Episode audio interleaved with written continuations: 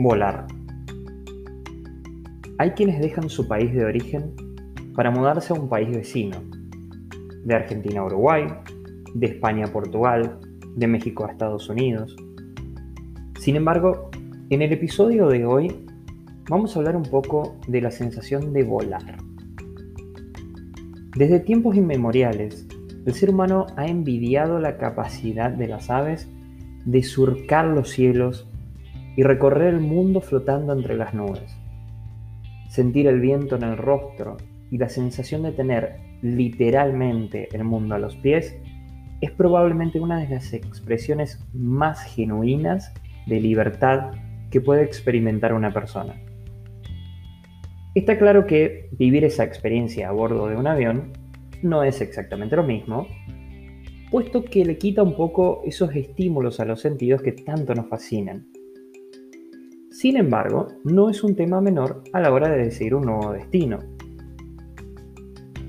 Se entiende que al ser un viaje solo de ida, no serán muchos los aviones que debamos abordar, pero sí es interesante pensar en ese primer viaje, ese primer despegue, esa sensación de vacío en el estómago que nos agarra cuando el aparato se alza con fuerza hasta alcanzar la altitud necesaria para volar sin mayores complicaciones. Hay quienes ya tuvieron la oportunidad de vivirlo en algunas vacaciones o en viajes de trabajo dentro de su propio país, pero no es lo mismo cuando ese primer despegue es el del adiós.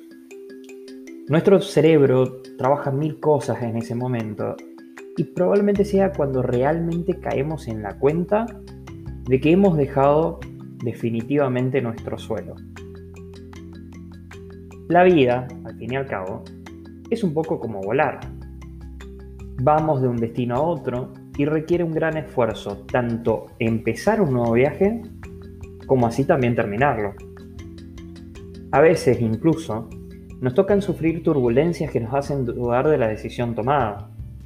Sin embargo, confiar en que estamos en buenas manos es lo que, a la larga o a la corta, nos permite seguir el camino sabiendo que solo es una sacudida pasajera. Personalmente, pienso que todos en nuestra vida hemos experimentado los mismos síntomas que uno siente al volar.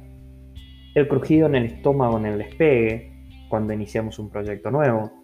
El miedo a las turbulencias, cuando la situación se presenta dificultosa.